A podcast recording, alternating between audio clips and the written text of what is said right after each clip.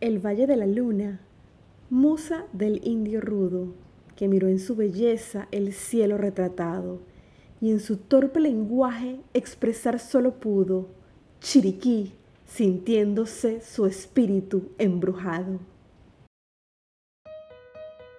Bienvenidos una vez más a este su podcast entre poesías y poetas. Mi nombre es Priscila Gómez y estoy transmitiendo desde David Chiriquí, República de Panamá, un espacio para compartir poesía en español de todos los tiempos.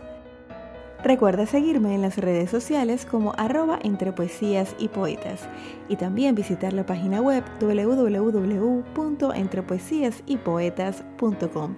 Si te gusta el contenido, compártelo para que este podcast llegue a más personas.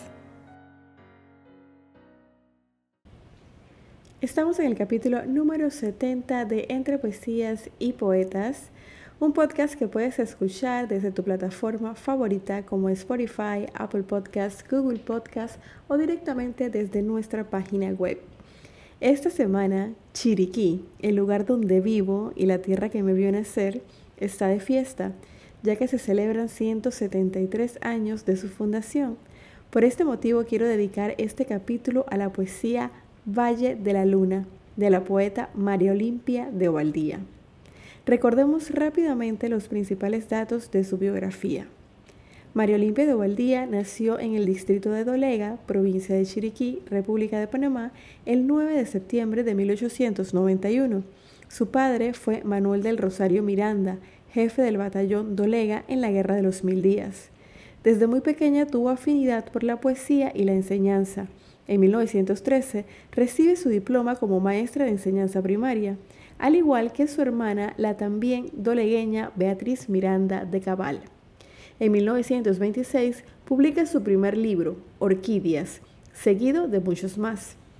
La alondra chiricana, como cariñosamente fue apodada, recibió grandes homenajes y reconocimientos, dentro de los cuales se destacan Coronación con laureles de oro, donde se le otorga el título María Olimpia de Panamá, condecoración Vasco Núñez de Balboa en grado de Comendador de la República de Panamá por el Club Kiwanis, condecoración de la Orden Belisario Porras en grado de Gran Oficial.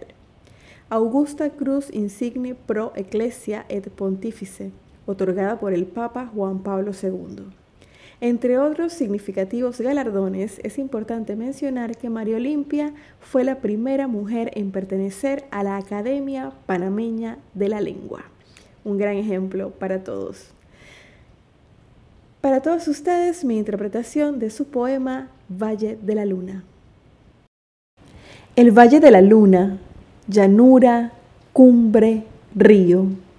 Llanuras que palpitan bajo los beflos ávidos de la vaca robusta y del toro bravío y perfuman los cascos de corceles ingrávidos cumbres que se destacan retando al infinito, enamorando al cielo con su esmeralda pura, y cuyas crestas guardan en cofres de granito el sueño de una raza que en el tiempo perdura.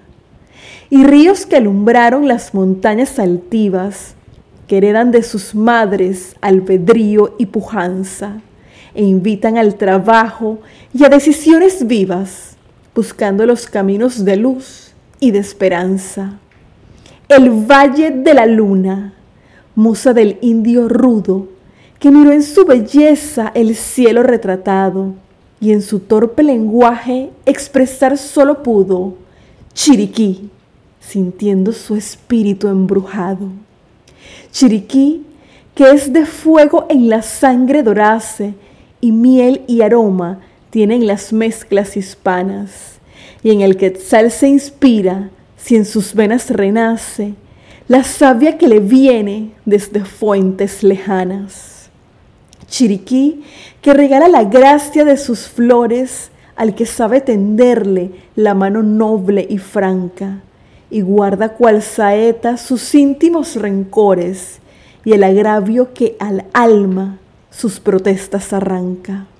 Chiriquí que se aduerme ceñida de belleza, aspirando el aliento de palmas y de flores.